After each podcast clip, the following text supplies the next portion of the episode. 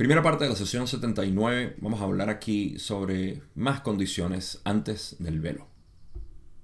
Empecemos.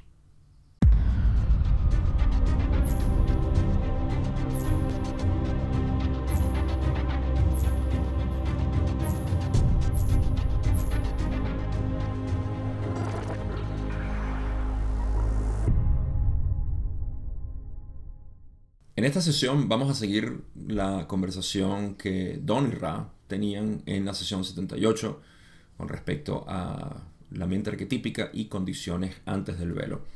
Este es el interés que Don tomó en esta nueva dirección de lo que era intentar entender al ser a través de lo que era la historia metafísica básicamente de la experiencia de la conciencia en la creación.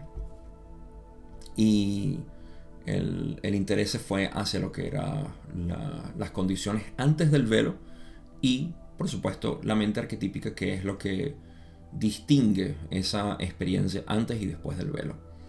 Así que sin mucha introducción, porque no hay nada que decir, salvo recordar que de ahí en esencia veníamos con esa... Eh, con esa, conversación. Recordar que para los que están en YouTube tienen estas cronoestampas. Creo que es como se llama, siempre se me olvida la palabra. Pueden navegar las preguntas básicamente aquí en YouTube. Eh, si están en el podcast, no tengo manera de hacer eso en sus distintas plataformas. Lo siento. Pero igual, eh, ustedes quieren escuchar todo lo que tengo que decir o todo lo que Ra tiene que decir junto a Don a través de mí. Em, y más nada, podemos entrar en la primera pregunta que normalmente omito, o bueno, antes omitía, pero la estaba haciendo tanto que decidí mantenerla dentro de, las diapositivas. La primera pregunta es Don diciendo, podrías indicar primero la condición del instrumento. Y Rale dice, está como se ha dicho anteriormente. Don hace seguimiento y dice, el instrumento quisiera preguntar. ¿Hay algún peligro en recibir demasiada energía transferida con el instrumento en su condición actual?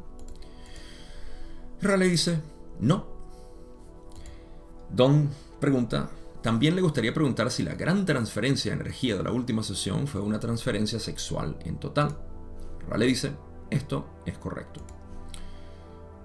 Se me olvidó mencionar al principio, durante la introducción, que en esta sesión Ra eh, notoriamente está dando respuestas muy cortas a lo que estamos acostumbrados a, escuchar o leer. Y es curioso, pero no tengo ninguna razón que especular para decir del por qué están dando estas respuestas tan cortas. Normalmente es por temas que ellos no quieren hablar, pero este no es el caso. O al menos pudiera especular que es que estaban tratando, hablando de energía, que ahorita voy a llegar a eso. Eh, Esto quizás se debía a que Ra quería llevar la conversación a algo más profundo y estaba tratando de ahorrar la energía de la sesión. Em, pero no sé, simplemente es notorio. Se van a dar cuenta y presten atención para que vean cómo Ra sigue dando respuestas cortas. Quizá hay más que despellejar ahí.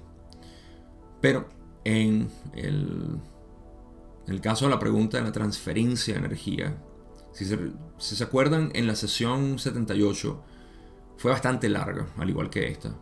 Pero creo que fue más extensa en términos de, de cuánto hablaron. No estoy seguro, tendría que averiguar. Pero en cualquier caso, em, fue debido a una transferencia de energía. La transferencia de energía fue sexual eh, de parte de Jim. Y están preguntando sobre eso. Ahora, eh, Don, la pregunta que hizo es que si podía, bueno, Carla mandó a preguntar que eh, si podía tener demasiada recibir, eh, si podía recibir demasiada energía transferida con el instrumento en su condición actual. Eh, Rala dice que no y bueno, después la otra pregunta que acabo de cubrir es que si la, la sesión pasada fue habilitada básicamente por esa transferencia, por una gran transferencia de energía sexual. Y a lo que Ra dice que es correcto. Pero vamos a hablar de lo que es esa eh, transferencia de energía. Y para ponerlo, unificarlo dentro del modelo de, de, unidad. Esto es lo que está ocurriendo. Sacándolo de lo metafísico y esotérico o oscuro, ¿qué es una transferencia de energía? Nuestra interacción con la realidad produce diferentes tipos de sensaciones o eh, percepción de energía dentro de nosotros. Y catalogamos eso como energías de alta vibración o de baja vibración. Eh, en realidad lo que queremos decir es me gusta y no me gusta. Vamos a sacarnos del, lenguaje eh, trillado de baja y alta vibración. Para ponerlo un poco más humano. Simplemente hay sensaciones que me gustan y otras que no me gustan. Y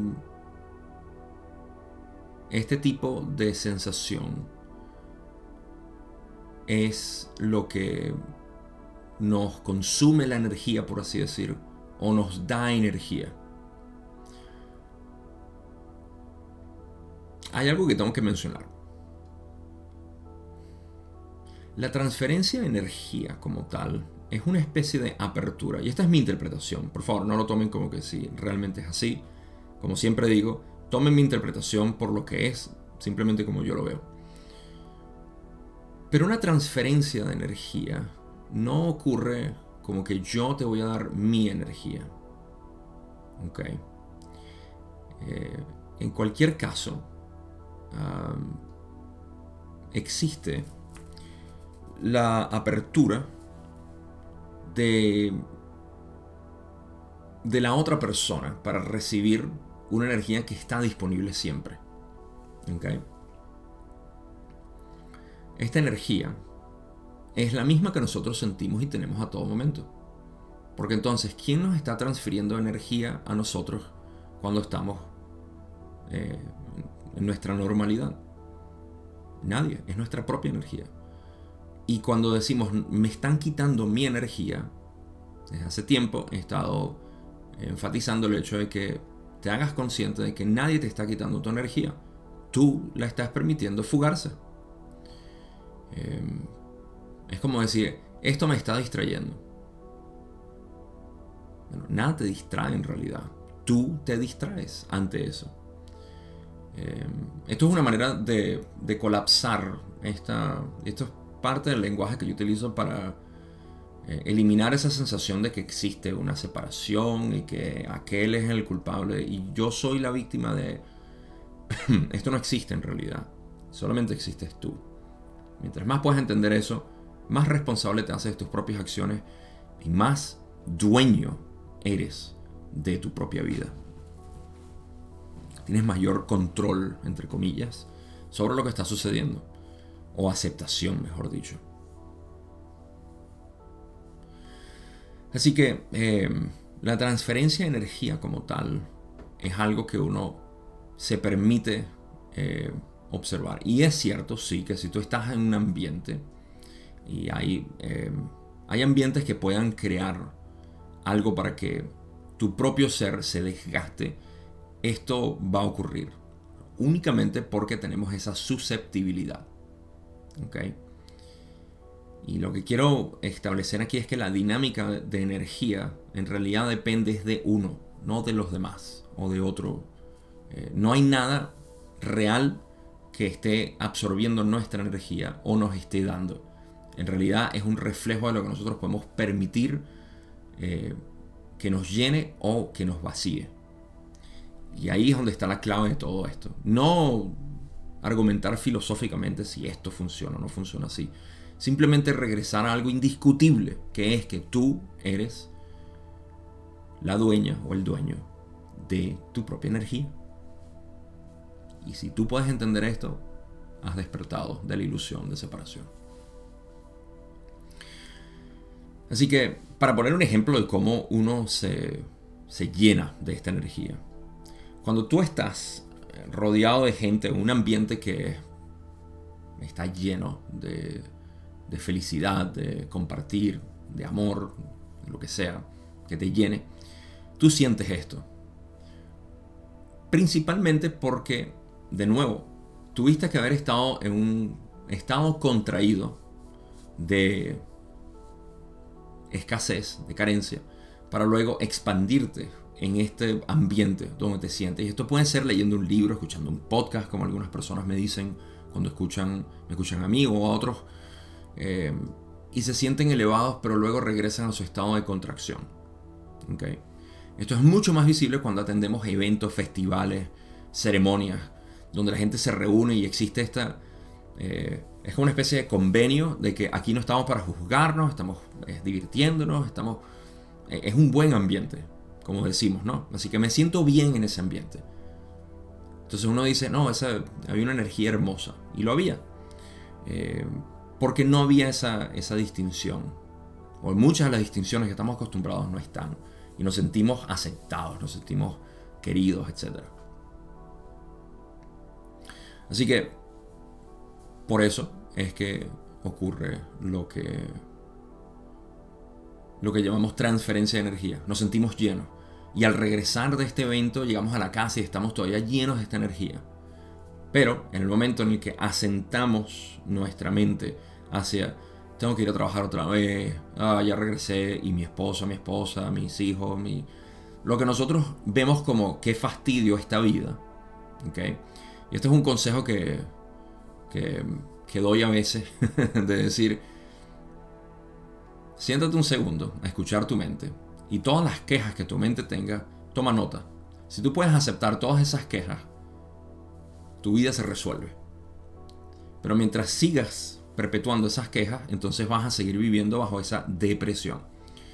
Entonces lo que sucede después de estos eventos es que uno llega elevado y después cuando regresas a tu vida que es mundana, que es triste, que no es suficiente, que estás tratando de salir de esta vida porque no tienes suficiente dinero, porque no tienes, suficientes amigos, amor, eh, eh, no te aprecian en tu familia o tu trabajo, toda esta historia que uno se crea te deprime. Entonces uno dice, quiero volver a ese festival, quiero volver a hacer ayahuasca, quiero volver a ir a, una ceremonia de cacao y no sé qué, quiero ir a bailar, quiero ir, quiero, quiero, quiero, porque no tengo. En realidad tú no quieres eso, tú lo que quieres es la sensación. Y si tú puedes regresar, recordar el hecho de que tú eres esa sensación, esa energía no te la estaba dando alguien, no te la dio la ayahuasca, no te la dio eh, la ceremonia con gente bailando eh, y divirtiéndose, no te lo dio absolutamente nada de eso, es tuya y tú la estás administrando con tu mente, pero tu mente está condicionado a decir festivales espirituales o eventos de este tipo y reuniones me dan esa energía, mientras que mi casa, en mi trabajo y mi familia y etcétera me la quita. Ese es el condicionamiento mental que permite que la energía se fugue o se llene. Pero eres tú el administrador de esa energía. Si tú puedes lidiar con esto y aceptar esa responsabilidad, te liberas, te liberas de todo. Así que es un buen caso aquí para hablar de lo que es la transferencia de energía. Eh, no como algo de que, ah, es que yo necesito transferencia de energía. Me hace falta el sexo para poder tener más de esta energía que Ra habla, que es la física, que el masculino me da, o que eh, la, mujer o la femenina me da, de intuición, inspiración. No, esa es tu propia energía. Cuando hablamos de transferencia es que ocurre, sí, una liberación de eso que te mantiene comprimido. Y permite que tú mismo te des cuenta de que eres esa energía. En pocas palabras, nadie te da un orgasmo, tú te das el orgasmo.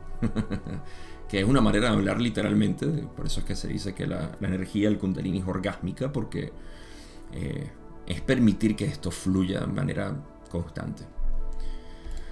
Ok, suficiente divagación. Pasemos a la próxima pregunta. Pregunta 4, donde dice, en ese caso le gustaría conocer la función de la transferencia de energía durante la sesión. Ra dice, la función de esta transferencia de energía es muy útil, pues sirve para reforzar la lanzadera a través de la cual se recibe el contacto instintivo. El contacto de por sí supervisará el estado del instrumento y cesará la comunicación cuando las distorsiones del instrumento comiencen a fluctuar hacia las distorsiones de debilidad o dolor. Sin embargo, mientras el contacto está en curso, la fuerza del canal a través del cual fluye este contacto puede ser ayudada por la transferencia de energía de la que hablabas. Así que eh, vamos a hablar de la función de la transferencia de energía que le sirvió a Carla para mantener el contacto. Eh, lo primero que dicen es que esta transferencia de energía es útil para reforzar lo que es la, vamos a llamarlo la antena, ¿no? La antena del contacto. La lanzadera, que es en realidad eh, a lo que se refieren con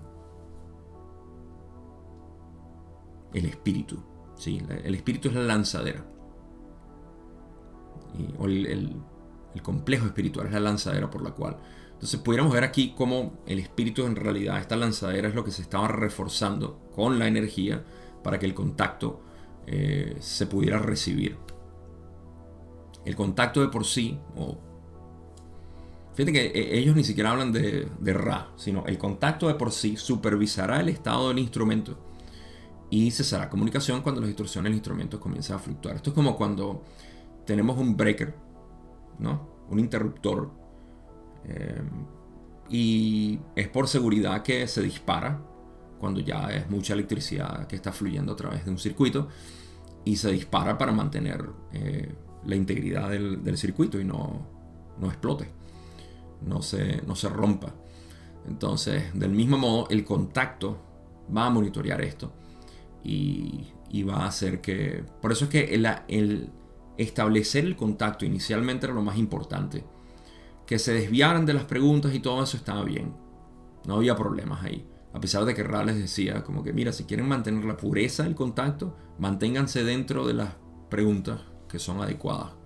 No lo dijeron directamente, pero lo insinuaron muchas veces y Don, Carla y Jim se dieron cuenta de eso. Por eso se purificó mucho más lo que es la información transmitida a través de los libros todas las sesiones, ¿no? Así que mm, el contacto simplemente iba a monitorear lo que eran em, las condiciones del instrumento y cesar el contacto cuando era. Ya esto lo sabemos porque Ra siempre lo decía. Es momento de cerrar el contacto, básicamente. Sin embargo, mientras el contacto está en curso, la fuerza del canal a través del cual fluye este contacto puede ser ayudada por la transferencia de energía de la que hablaba. Esta energía, una vez que se había establecido en Carla era dedicada para el contacto. En pocas palabras, Carla necesitaba eh, generar, no generar, sí, podemos decir generar, génesis, generar esta energía para eh, atribuirla al contacto o no me viene una traducción directa a la palabra, pero eh, establecerla, sí, dedicarla al contacto, quizás es una mejor palabra. Entonces esa energía principalmente venía de la transferencia de energía sexual que tenía con Jim. Y eh, por razones que, bueno, ya sabemos lo de Carla y su cuerpo físico, que, que le robaba muchísimo eso. Así que ahí pudiéramos entrar incluso en lo que es mantener tu cuerpo. Cuida tu cuerpo, tu cuerpo es un templo, ¿verdad? Y todo esto, pero no voy a entrar ahí, porque eso se va un poco más hacia mi, mi pasión anterior que todavía sigue siendo mi pasión, pero no tengo mente para eso ahora, que es nutrición y entrenamiento. Para tener un cuerpo saludable y te sientas bien en tu cuerpo, porque el cuerpo saludable como tal no existe, es que te sientas bien en él. Pero digo, hago más, más de lo que debería. Siguiente pregunta. ¿Dónde dice? Pregunta 5. Hemos estado terminando nuestro ritual de destierro antes de la sesión aquí mediante un gesto que nos libera de la personalidad mágica. Me preguntaba si deberíamos omitir este gesto para mantener la personalidad mágica mientras se lleva a cabo el círculo del 1 y luego solo renunciar a la personalidad mágica, ya sea después de que se haya formado o después de la sesión. ¿Qué sería más apropiado? Raleigh dice, la práctica de los trabajos mágicos exige la más rigurosa honestidad. Si tu estimación de tu capacidad es que puedes mantener la personalidad mágica a lo largo de este trabajo, está bien. Mientras tengas alguna duda, no es aconsejable.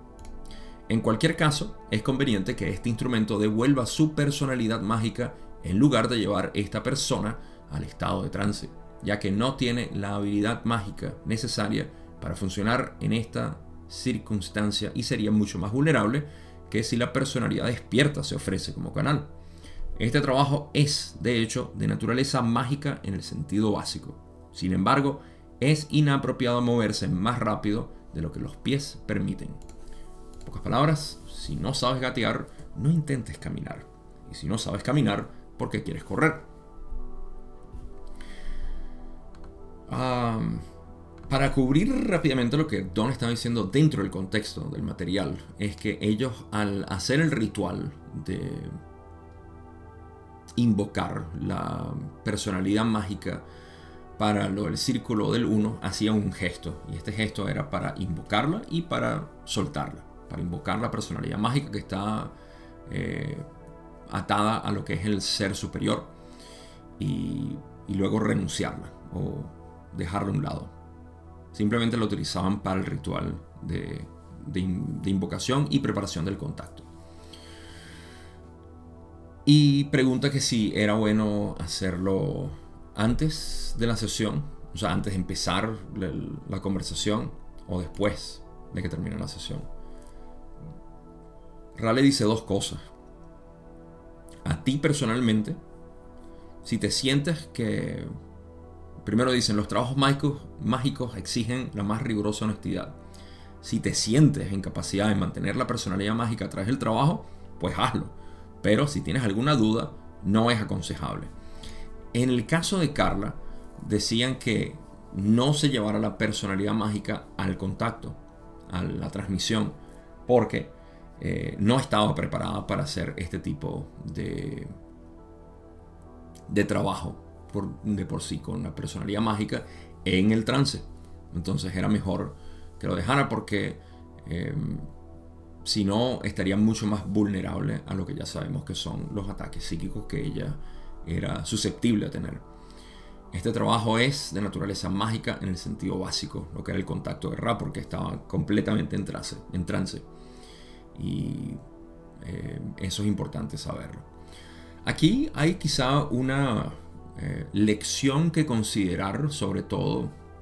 Debo decir que yo no yo no conozco canalizaciones, nunca he canalizado, nunca he estado en, una, con una persona que canalice. Eh, lo he dicho una y otra vez. Es sorpresivo de repente para muchas personas saber que yo no estoy interesado en canalizaciones.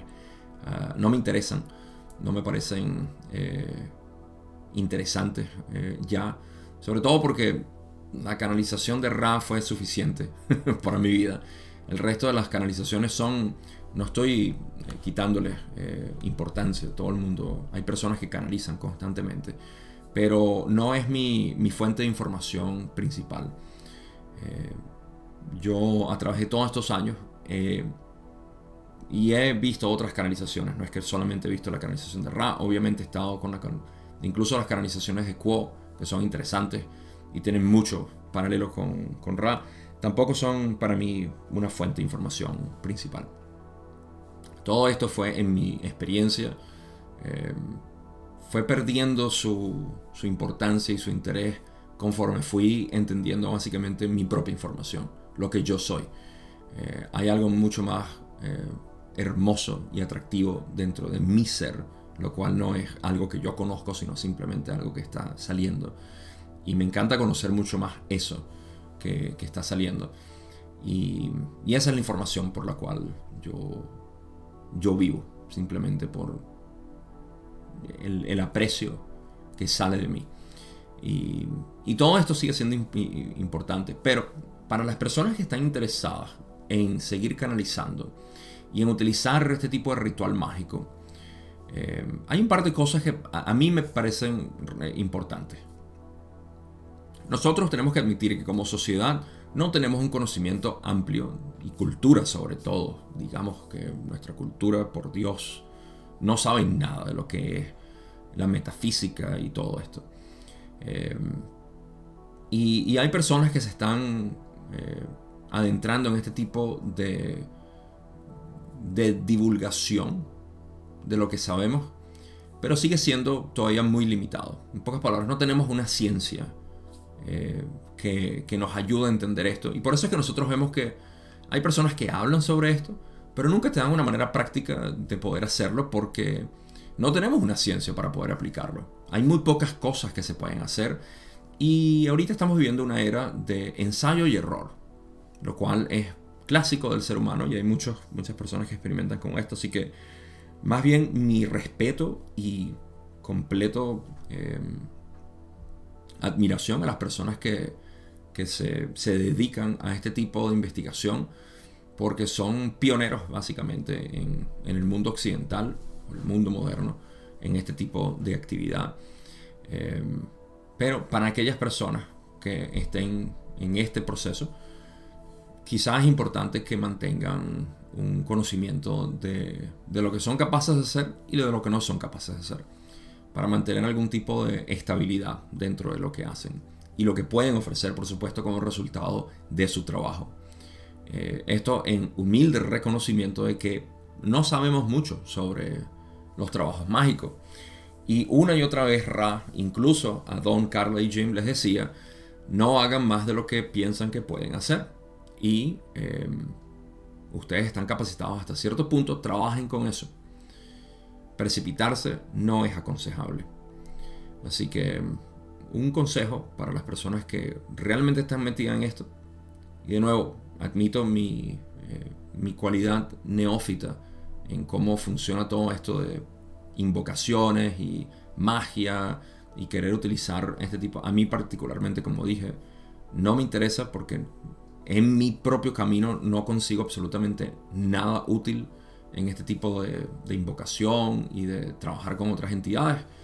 Eh, estoy más interesado en lo que es la parte del yo y que es práctico, aplicable ahorita. Porque de eso sí tenemos una ciencia eh, completamente válida, que es lo que yo aplico en el camino directo. Por eso que yo digo, el camino directo no es algo, es algo espiritual como efecto secundario, pero en su esencia es algo de investigación honesta, es psicoterapia, por así decir, que en realidad es el budismo.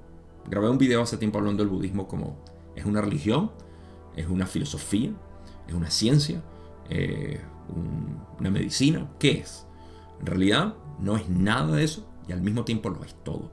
Precisamente porque la investigación del ser, o en términos de la ley del uno, conocer al creador, sabiendo que tú eres el creador. Si tú eres el creador y quieres conocer al creador, no es otra manera de decir conócete a ti mismo, por supuesto. Y el creador no se puede definir, por ende, cuando hablamos de conocerte a ti mismo, no es a la definición que tú tienes de ti, sino lo más profundo de tu ser. Entonces, de eso sí tenemos una ciencia y por eso es que yo gravité básicamente hacia lo que es la ciencia no dual ah, y, lo que, y los resultados pues, de esto es simplemente aquellos que buscan paz, tranquilidad, amor incondicional y alegría o dicha. Em, y yo sé que esto de repente no está alineado con las personas que buscan información mágica y todo este tipo de cosas que tienen que ver con todo tipo de entidades y toda la, la, parafernalia metafísica que existe alrededor de, esto. Pero para las personas que buscan paz, tranquilidad, vivir en dicha y en armonía, sí tenemos una ciencia para eso y tenemos miles de años eh, mejorándola, que es la ciencia no dual. Pero sigo divagando mejor paso a la siguiente pregunta. Pregunta 6. Don dice, me gustaría preguntar acerca de la experiencia de tercera densidad justo antes de la extensión original de la primera distorsión a los sublogos para crear la división de la polaridad. ¿Puedes describir en general las diferencias entre la experiencia de tercera densidad en estos complejos mente-cuerpo-espíritu y los que han evolucionado en este planeta, en esta experiencia que experimentamos ahora. Creo que hay un error de Don y lo voy a apuntar ahorita. Ra dice, este material ya se ha tratado con anterioridad. Y creo que mi traducción está muy mal aquí. Ah, creo que sí. Sí, falta un pedazo que dice, por favor, pregunta. Ah, todavía faltan correcciones. ¿Qué tal? por favor pregunta para mayor eh, especificidad, básicamente. Pero ok, déjame ver si puedo eh, sacar la parte. es un detalle, simplemente por ser quisquilloso. Eh, pero vale la pena mencionarlo. Don está hablando aquí sobre. Estamos entrando ya a lo que es la condición antes del velo. Okay. Quiero que mantengan en mente algo en la estructura de qué es lo que ha sucedido para estar donde estamos.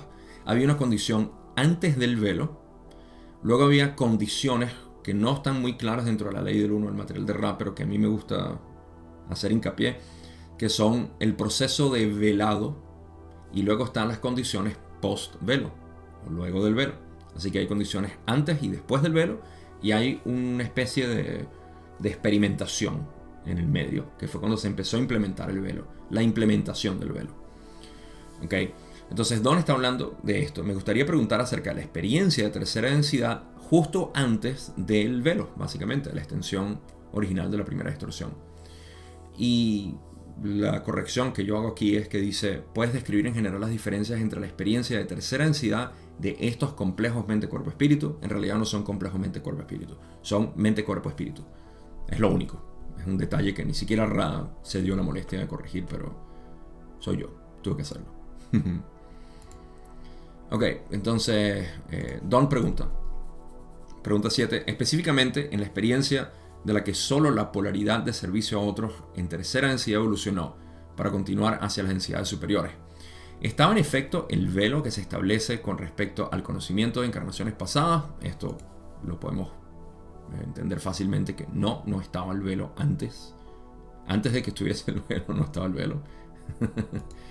uh, Don dice, en la pregunta 8, el proceso de reencarnación era como el que experimentamos aquí, en el que se entra y se sale del cuerpo de tercera densidad numerosas veces durante el ciclo. Raleigh dice, esto es correcto. y aquí voy a hacer simplemente un, un énfasis en que toda experiencia en espacio-tiempo ya sea en primera, segunda, tercera, cuarta, quinta, sexta, o posiblemente séptima, existe un cuerpo. Pocas palabras, para tú, esto no necesitamos ser esotéricos o entrar en un vocabulario abstracto para decir que si tú quieres experimentar el espacio, necesitas tener un vehículo o un cuerpo. ¿Cómo te vas a desplazar en las coordenadas del espacio sin un cuerpo?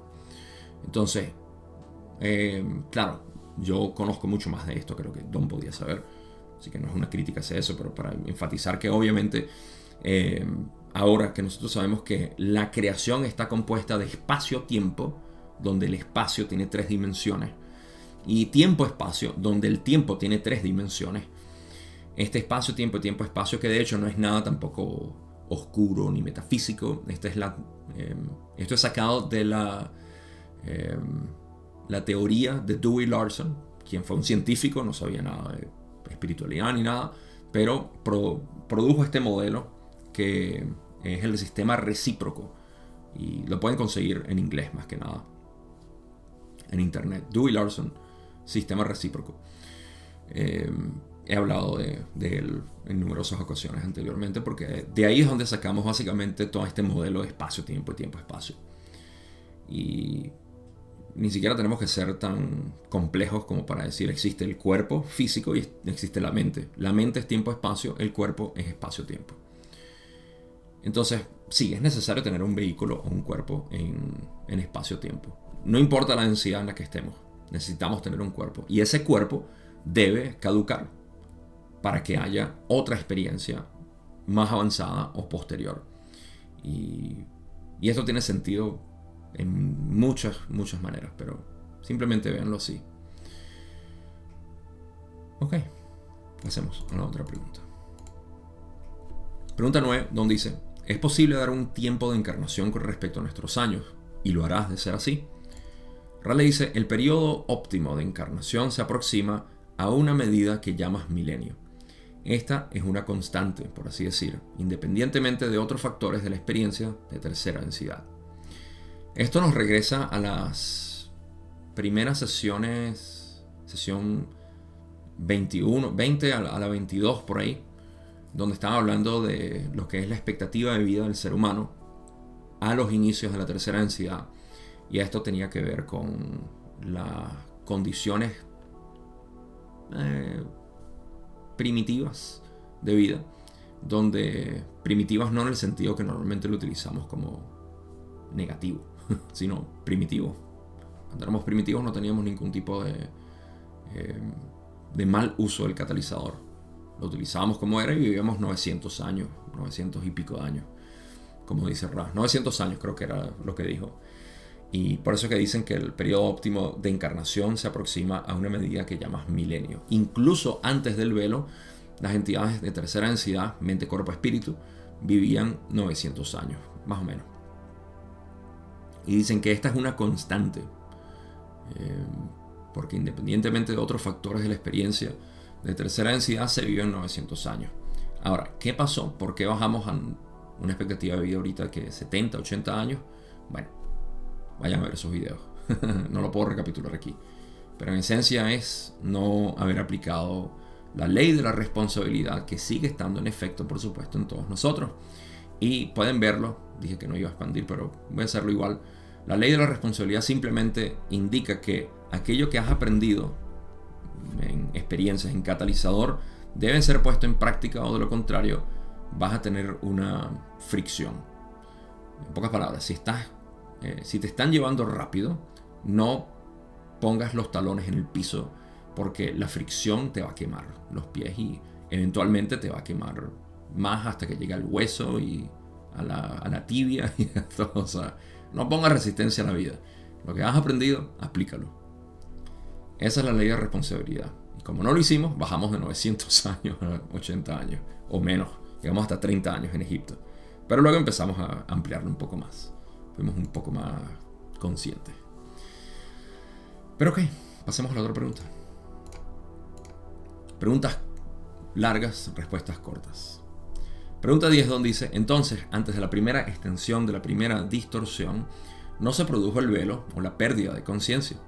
De ahí, a partir de esto, haré la suposición de que este velo o la pérdida de recordar conscientemente lo que ocurrió antes de la encarnación fue la herramienta principal para extender la primera distorsión. ¿Es esto correcto? Y Raleigh dice, tu exactitud es limitada. Esa fue la primera herramienta.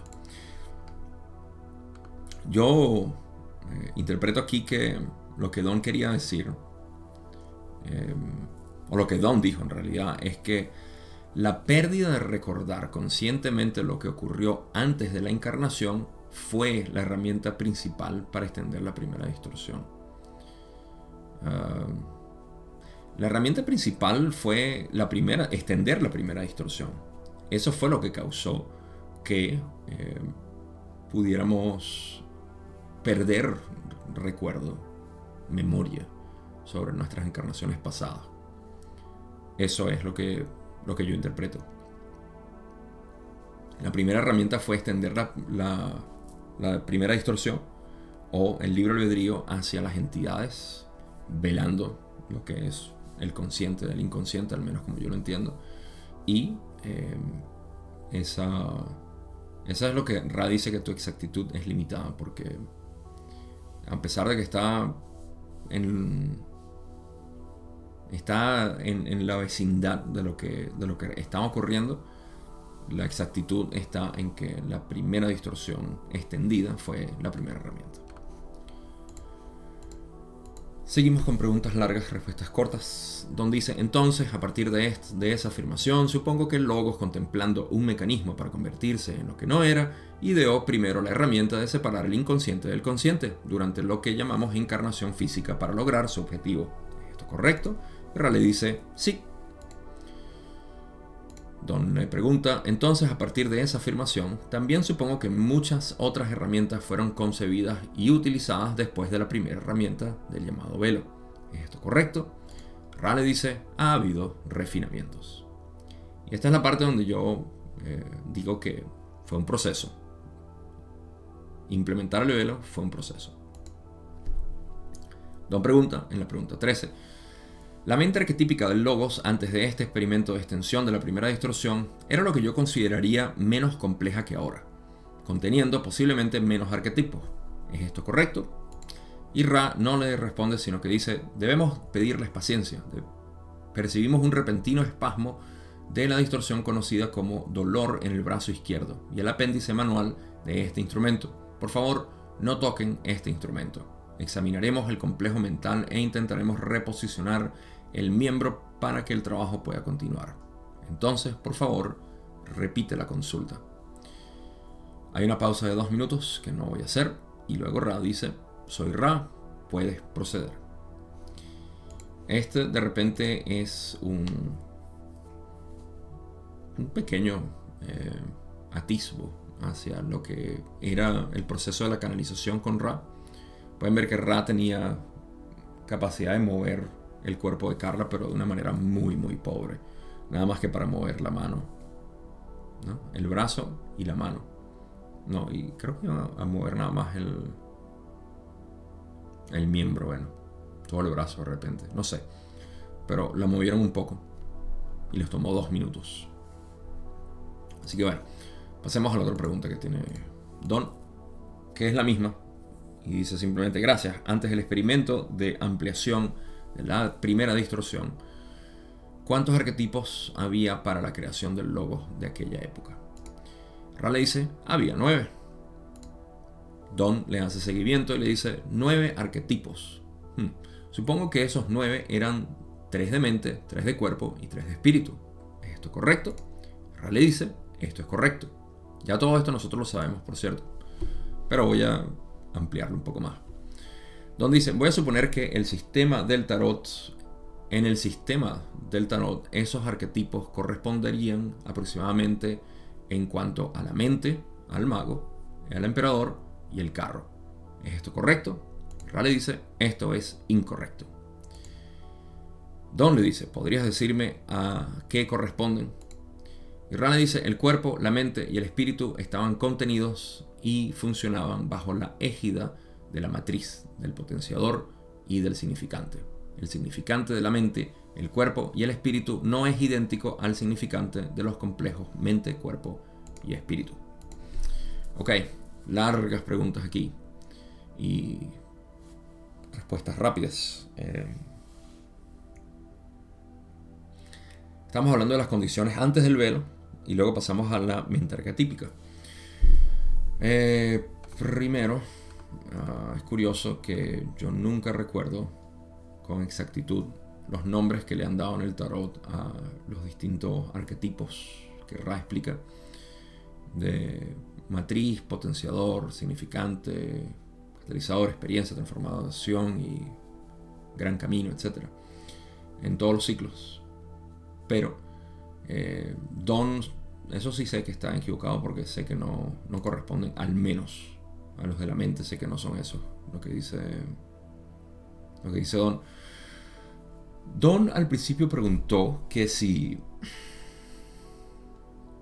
que si eran nueve arquetipos, y esto es correcto porque habían tres para mente, tres para cuerpo, tres para espíritu.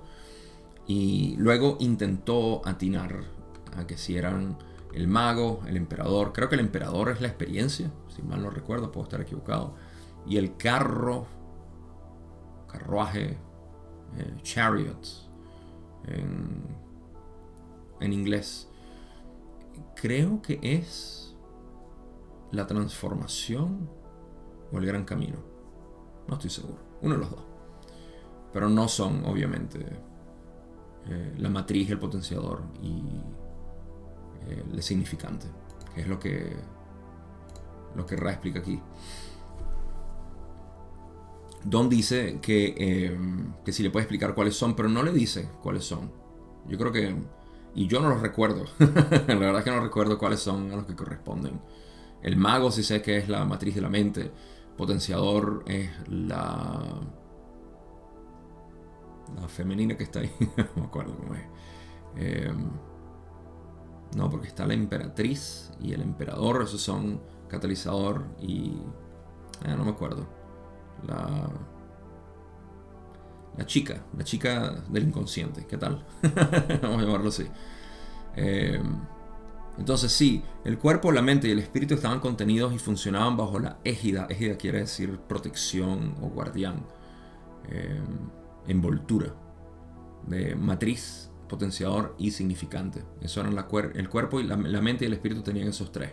El significante de la mente, el cuerpo y el espíritu enfatizan que no es idéntico al significante de los complejos, en pocas palabras. Diferencia entre complejo mente, cuerpo, espíritu y eh, mente, cuerpo, espíritu. Antes del velo, después del velo.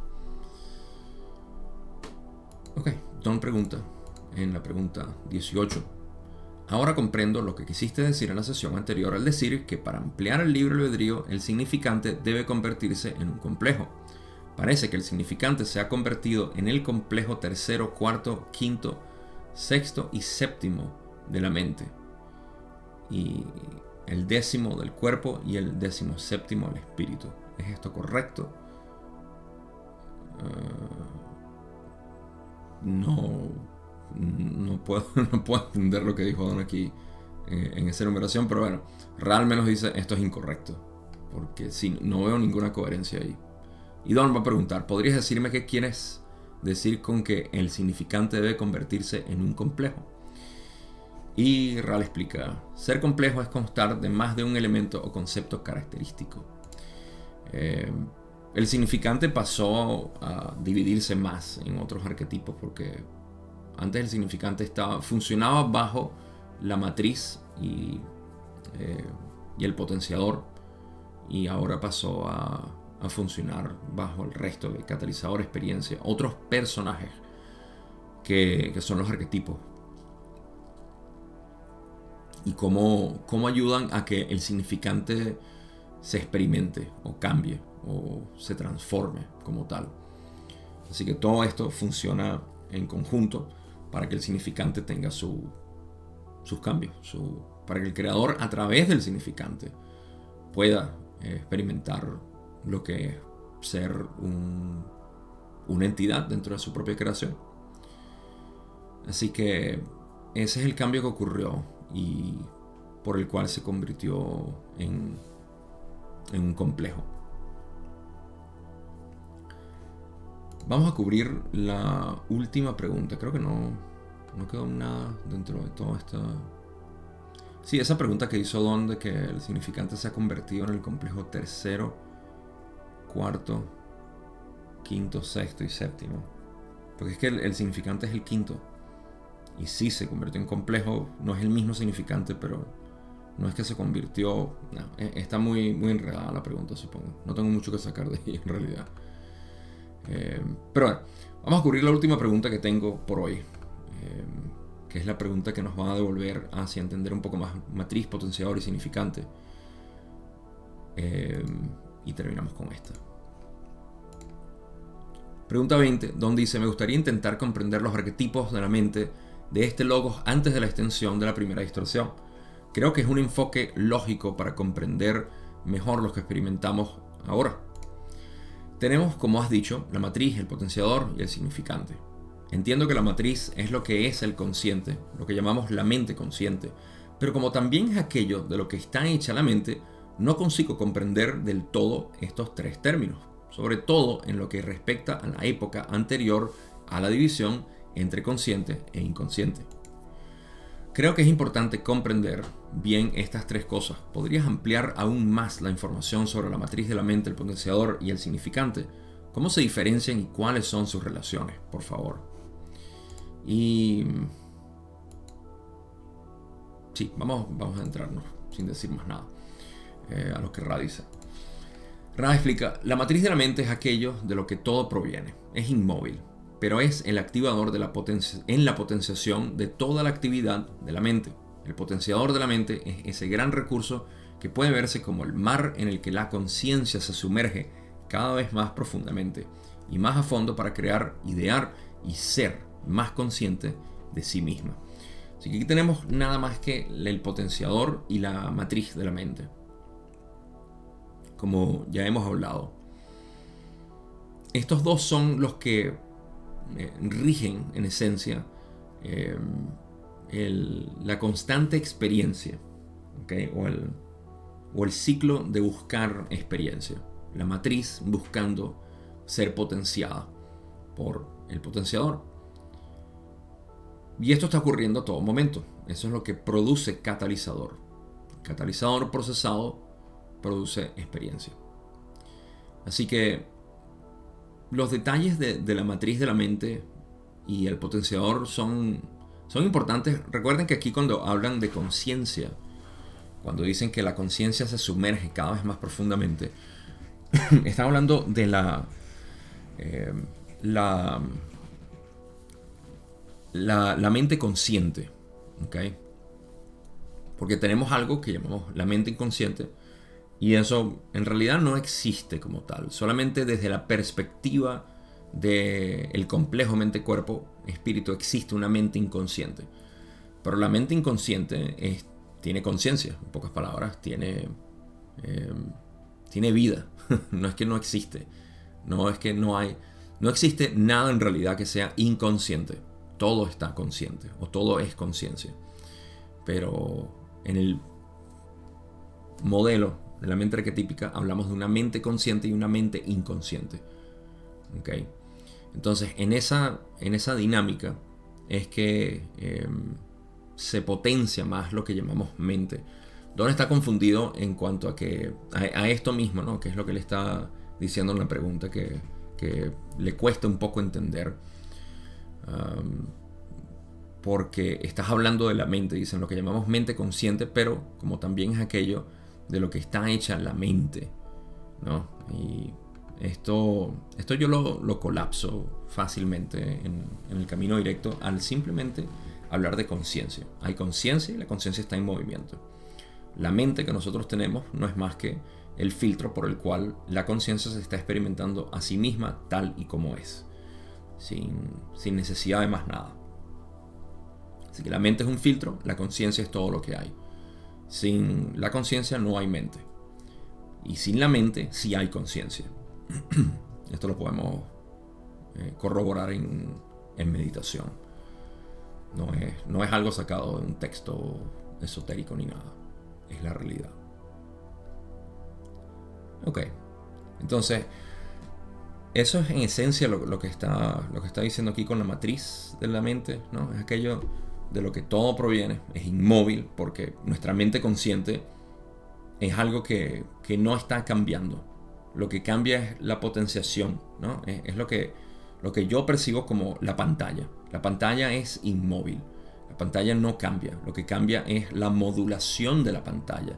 Y esa modulación pudiéramos decir que es el inconsciente trabajando sobre la matriz de la mente. Y para cambiar más la pantalla tenemos que accesar más acceder más a esos recursos que son, que es la, mente no potenciada o el inconsciente, el potenciador de la mente, de la mente consciente. Ok, pasemos a la otra parte donde habla del significante. Y dice, el significante de cada mente, cuerpo y espíritu puede verse como un concepto simple y unificado. La matriz del cuerpo puede verse como un reflejo de los opuestos de la mente, es decir, el movimiento sin restricción. El potenciador del cuerpo es entonces aquello que, estando informado, regula la actividad. Aquí vemos al revés eh, la matriz y el potenciador del cuerpo. Pero primero salieron ya de, de lo que son los significantes del cuerpo, mente y espíritu, al decir que son un concepto simple y unificado, porque en lo que a mí respecta, se refiere a la condensación del del ser como manifestado. En pocas palabras, el significante es aquel que, que es representado ahorita. Eh, y está en constante cambio, como ya dije. El significante cambia, no sé si lo dije ya en este video o lo acabo de decir en inglés, porque para los que no lo saben, yo grabo ambos videos al mismo tiempo, no al mismo tiempo, obvio, pero uno después del otro. Y ya no sé si esto lo dije aquí o en el anterior. Eh, pero si el significante es ese, lo voy a repetir de todas maneras. El significante para mí es ese personaje que nosotros estamos viendo que se desenvuelve naturalmente. No es el ego, ¿ok? No lo confundan con el ego, porque a veces yo digo personaje para hablar del ego. Ahora, creerse que nosotros somos el personaje genera el ego, eso es distinto. Pero el significante representa aquello que simplemente es y que tú no puedes decir por qué, simplemente que es y ya. Que cuando tú ves a otra persona, tú dices, ah, mira, te veo y actúas, eres, es el patrón que tú, que tú em, que, tú permites ser. El, el, patrón que tú describes como vibración, porque todos somos una especie de vibración física y mental, esa vibración particular viene de ciertos prejuicios, eh, inclinaciones, sesgos particulares. Eh, y prejuicios no en el mal sentido, sino prejuicios. Tenemos juicios previos a lo que es la realidad. Todo eso nosotros lo describimos en patrones, nuestra manera de ser en general. Ese es el significante. ¿okay? En mi modelo, en como yo lo entiendo. Y em, cada, cada complejo, ¿okay? complejo mental, corporal y espiritual, eh, describen, por supuesto, esta, eh, este significante a su manera. Tiene, tiene algo que se expresa, que, que como conjunto genera el complejo mente-cuerpo-espíritu. Entonces, de ahí salimos de lo que es el significante para los tres. La matriz del cuerpo, sin embargo, es opuesto a la matriz del inconsciente, del, de la mente. ¿Por qué? Recuerden, matriz y potenciador de la mente, matriz y potenciador del cuerpo. La matriz de la mente es inmóvil, y es donde se proyecta todo, es como la pantalla. Y en el cuerpo es al revés, porque la matriz del cuerpo no es inmóvil, está en constante movimiento. Tu cuerpo está en constante movimiento. Así tú estés sentado meditando completamente quieto, tu cuerpo está moviendo sangre, produciendo hormonas, regulando enzimas, etc. Todo esto está ocurriendo, digeriendo, ah, activando el sistema nervioso. Todo está en una especie de armonía constante. Y eso es movimiento. Mientras que el potenciador del cuerpo es el que, estando informado por la actividad del cuerpo, la regula. ¿Okay? Diferente o u opuesto a lo que es la matriz, es la que intenta regular lo que es el inconsciente. ¿Sí? Entonces aquí se ve opuesto y por eso que tenemos los géneros en las cartas del tarot invertidos. De masculino en la matriz de la mente a masculino en el potenciador de la mente. Creo que es el ermitaño. Y la justicia, ya me lo corrigió una vela por ahí, que no es la justicia, pero lo voy a seguir diciendo, así que deja de corregirme o corrígeme cada rato. Eh, pero la justicia, el justiciero o algo así. El juicio creo que fue lo que dije mal, la justicia, entonces es lo correcto. eh, entonces, em, es al revés. Y tenemos la impresión femenina o la parte femenina en la justicia, que es la matriz del cuerpo. Vamos a ver qué dice el espíritu. Mi favorito. Rand dice, mentira, no tengo favorito, pero me encanta el espíritu. Rand dice, la matriz del espíritu es difícil de caracterizar, ya que la naturaleza del espíritu es menos móvil las energías y los movimientos del espíritu son, en gran medida, lo más profundo o los más profundos. Sin embargo, al tener una asociación más estrecha con el tiempo-espacio, no tienen las características del movimiento dinámico. Así se puede ver la matriz como la oscuridad más profunda y el potenciador del espíritu como la influencia más súbita de despertar iluminadora y generadora. Esta es la descripción de los arquetipos 1 a 9, antes del inicio de la influencia del co-creador o de la realización del libre albedrío del sublogos. Hablemos del espíritu. La matriz del espíritu es difícil, de caracterizar ya que la naturaleza del espíritu es menos móvil, incluso menos móvil me parece que la matriz de la mente porque al menos en la matriz de la mente estamos conscientes. Si bien no entendemos a plenitud, estamos conscientes de lo que está sucediendo y es una especie de indicio para nosotros conocer a través del tejido mental nuestro propio ser, mientras que el espíritu sigue siendo un enigma, un misterio.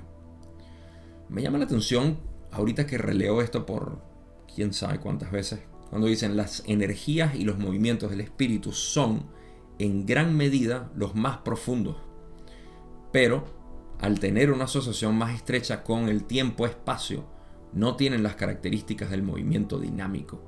esto es interesante porque vemos que el espíritu, a pesar de que tiene cambios, movimientos, transformaciones, en el sentido de cómo se percibe, esto no, es, no, no tiene, no comparte el movimiento dinámico del cuerpo y la mente. Esto es súper interesante, porque el espíritu como tal es inmóvil, solamente que es percibido. Y quizá como es percibido, es interpretado. ¿no? Y por eso es que tenemos tantas interpretaciones de, la espiritualidad y se vuelve tedioso uno decir al final, mira, la Biblia lo dijo el Torah y el, eh, Corán y también los textos de Theravada, los Upanishad y lo dijo fulano y lo dijo el otro y aquellos que no estudiaron también lo dijeron. Y ya basta de tanto estar viendo las interpretaciones del espíritu de otros. Veamos la interpretación del espíritu de nosotros mismos. ¿Qué tal? Invitación a eso.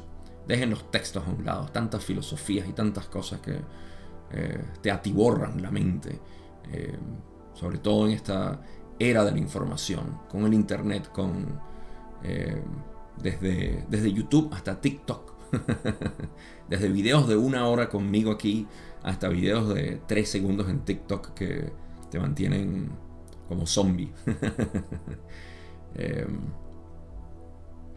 Bueno, pero en cualquier caso, esa es la naturaleza del espíritu y es difícil de caracterizar. Ahora, esa es la matriz del espíritu. Pero como potenciador tenemos literalmente el rayo. O, como a mí me gusta decirle, el relámpago. ¿No? Creo que no sé si se le dice relámpago en el tarot, en otras cosas, pero para mí es así. Es el relámpago y punto. Ese potenciador de la matriz del espíritu es... Eh, la influencia más súbita de despertar, iluminadora y generadora. O sea, estas palabras como tal describen literalmente lo que es el despertar espiritual. Fíjense, estoy diciendo esto y es la 1 y 11 pm, 11 de abril que estoy grabando esto. Estoy un poco retrasado con mis, con mis sesiones, como se darán cuenta. Eh, así que esta parte del espíritu el relámpago del espíritu, yo lo veo simplemente como que el espíritu no lo podemos ver, no lo podemos percibir, ¿ok? Pero podemos en el camino espiritual buscar percibirlo. Y en ese momento tenemos potenciador, potenciador del, del espíritu. Y la matriz oscura que tenemos que se ve como separación, como división. Esta parte, esta oscuridad en la cual estamos sumergidos que repito, y esto quizá lo digo porque he escuchado tantas interpretaciones de que no, que estamos en una oscuridad muy fuerte y todo eso, que genera más bien temor. Recordar que fuimos nosotros mismos, el mismo ser que somos, quien decidió experimentar esta separación, esta oscuridad. ¿Okay? Pero esa oscuridad es iluminada por el buscador que busca el uno. El que busca el uno lo encontrará. Y en el camino encontrará relámpagos que le iluminen el camino. Iluminación. Despertar. Ese es el verdadero despertar. Cuando hablamos de despertar se refiere a despertar ante el uno. Reconocer quién eres. Esa iluminación del espíritu. Porque el espíritu no es más que una lanzadera hacia la infinidad inteligente. ¿Cierto? En el modelo de la ley del uno tenemos que el espíritu es una lanzadera, es un canal para la comunicación con la infinidad inteligente. La infinidad inteligente es el creador en movimiento, en manifestación, en conocimiento. Porque hay dos tipos de infinidad inteligente, pero esto no es una clase de infinidad inteligente aquí. Eh, entonces, si utilizamos el espíritu o estamos en busca del espíritu, eso es lo que estamos eh, interesados en buscar. En iluminación constante de, de cómo esto en realidad eres tú, y más nadie. Aquí no hay más nadie sino tú. Pero si sigues identificado obviamente con la imagen que se proyecta a través de este significante, entonces eh, se opaca el espíritu y entras a lo que es el, la samsara, por así decir. Pero nirvana y samsara son uno. Así que esto es, eh, esto es lo que es la matriz del espíritu y el potenciador matriz, esta oscuridad primigenia, que dice Ra, y potenciador ese relámpago que de súbito se asocia con la iluminación, Satori, despertar. Porque no es algo que tú digas, ah, no, ya es que yo conozco el espíritu y lo veo a todo momento. Em, ah, que no se confunda, que esto es algo que se confunde y he escuchado personas decirlo. Em, y supongo que es una, una etapa un estadio en el cual algunas personas tienen que pasar, sobre, todo las personas que son susceptibles al tiempo-espacio, a sus propias mentes, y tienen visiones y, viven en este, en este mundo. Confunden que este mundo es la, em, su propio ser en términos de lo que es importante. Y, eso es tan... Em, es una distracción idéntica a lo que es la distracción física, de decir, tengo que obtener objetos y personas y, todo esto para poder entender lo que es esta vida. Porque esta vida se trata de preservar este físico. Los metafísicos intentan preservar esa, esa alma. Eh, son, son distracciones que ocurren y no, son nada del otro mundo, simplemente son cosas que hay que estar pendiente de, de ok, sí, tiene su, su atractivo, tanto como la naturaleza física tiene atractivo, la naturaleza mental tiene su atractivo. Eh, y, están ahí por una razón. Pero eso no es el. Eso no es ser espiritual. Eso es lo que quería decir. Porque si decimos que alguien que vive en el astral y que está en. que muchas personas desafortunadamente me han venido a decir. Gabo, pero es que yo, yo tengo problemas para conectarme con el astral y yo no soy espiritual. Quiero decirlo esto de manera pública, abierta y con, toda honestidad, espiritualidad no tiene nada que ver con el astral, absolutamente nada. Al menos no el camino espiritual. Porque entonces, al decir eso, estamos dándole un atributo especial y generando esta sensación de que, ah, el mundo terrenal no es espiritual. ¿Sabes? Esto, estoy muy metido en la Matrix, me dicen. en la matriz. Eh, estoy metido en la Matrix, pero sabes, en mis prácticas espirituales estoy subiendo poco a poco, ya estoy teniendo más visiones de lo que debería ser. Ah, no. Si, si, estás poniendo tu, tu camino espiritual en tu desarrollo metafísico, puras decepciones te van a venir. O si eres muy metafísico y vives básicamente en el astral, tu ego espiritual se va a elevar. Entonces, todo esto son cantidades de, vamos a llamarlo, trampas, eh, distracciones que tenemos en el camino y que eventualmente hay que desechar porque siguen siendo identidades, porque siguen siendo exploraciones dentro de samsara. Samsara representa tanto la mente como el físico. Así que eh, ese placer que se encuentra ahí debe ser dilucidado eventualmente. Cada quien a su propio ritmo. Yo estoy aquí simplemente para apuntar lo lógico y lo que realmente es.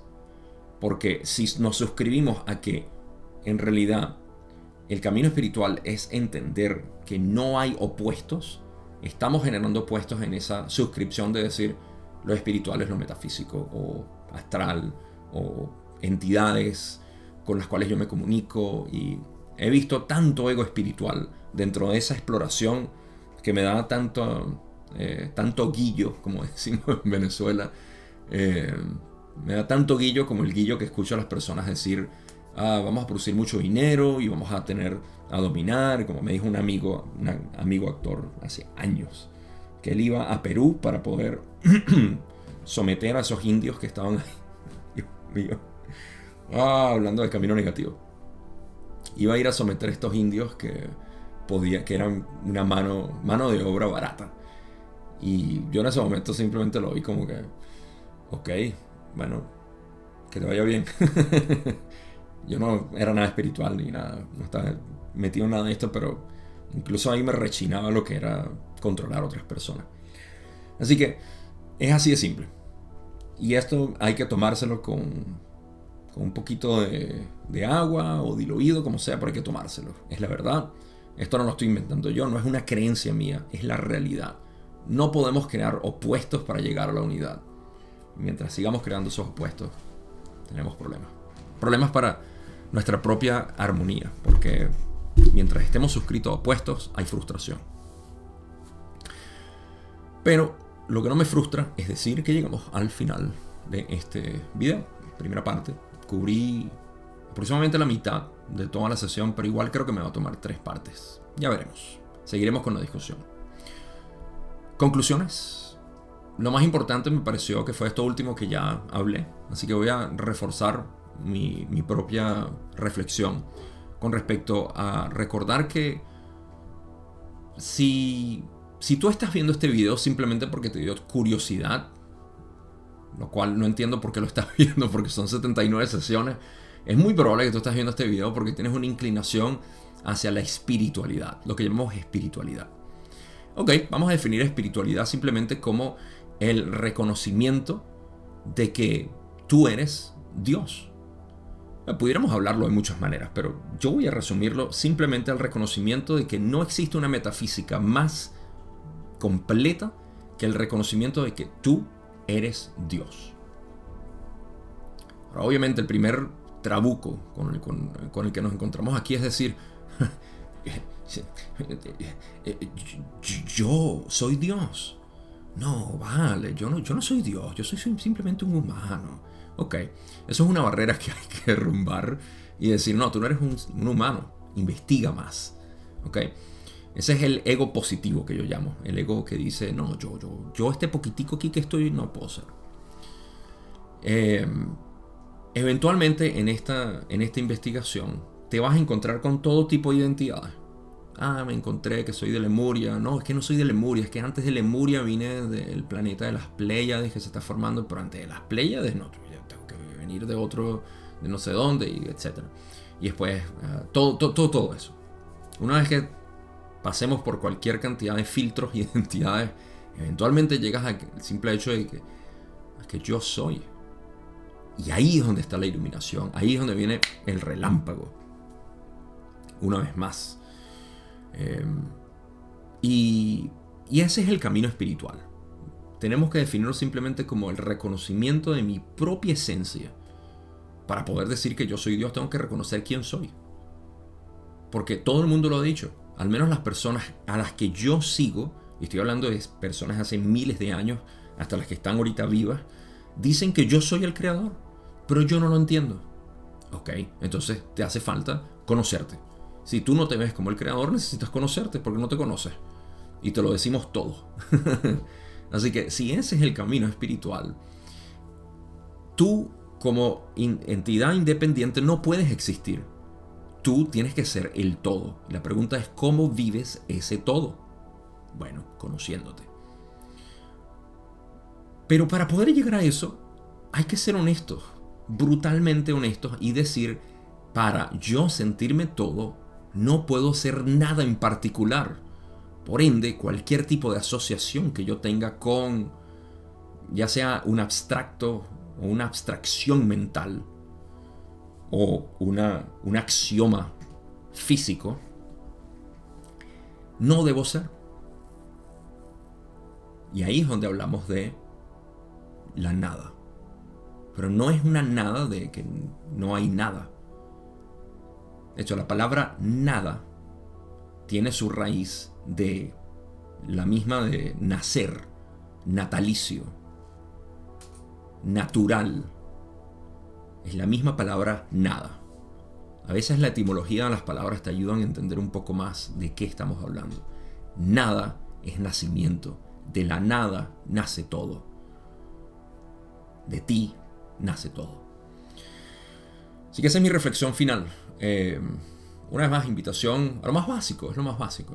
Eh, si has llegado aquí, a este punto de absorber tanta información que ya llevas por medio por medio, si llevas 79 sesiones al leer uno, y quién sabe cuántos videos más de filosofía y psicología y carreras universitarias y personas que hablan hasta dónde, cuánto conocimiento necesitas externo para conocerte a ti mismo. No, vete a lo básico. Vete simplemente a investigar quién soy. ¿Por qué lo digo? Porque yo lo hice y el resultado es la liberación total de todo eso. Y el ser capaz de explorar todo ahora con una sonrisa y decir, ah, entiendo. Sí, lo entiendo. No es necesario. no es necesario que lo entienda, pero lo entiendo. Y lo he hecho a un lado y simplemente sigo con mi día. Es hermosísimo, de verdad. Es lo único que yo tengo para compartirles. Aparte de interpretar materiales como la ley del uno y otras cosas, solamente les puedo hablar de mi propia experiencia.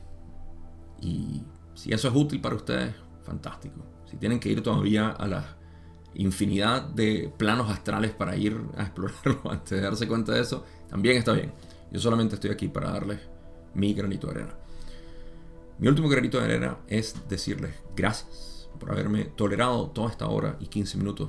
Eh, pendiente para el próximo video donde vamos a seguir hablando de... A ver, más tarot, tarot, tarot. Mucho tarot cosmología. Así que vamos a ver qué tanto cubro y terminamos la sesión 79 para entrarnos por primera vez en la 80, las sesiones 80. 8 decenas de sesiones hasta ahora. Pásenla bien, disfruten y nos vemos en la segunda parte de la sesión 79.